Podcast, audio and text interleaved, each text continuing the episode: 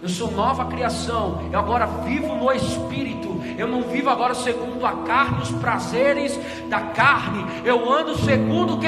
O Espírito. E quem vive segundo o Espírito, vive com as coisas do alto, como disse o apóstolo Paulo. As coisas do alto, porque você é cidadão dos céus. Isso ele fala, olha, mudança de mente. Por quê? Porque a mente que vai te mudar isso, amado. Ou você crê, ou nós vamos viver igual o povo lá do Egito via os milagres, via os poderes, mas passava tempo, murmurava, reclamava. Enquanto eles não tinham o Espírito Santo, eles não tinham a palavra de Deus, eles eram direcionados por um homem, homem de Deus. Só que hoje Deus pode me usar, te usar, usar quem quiser aqui, onde for, em lugares improváveis.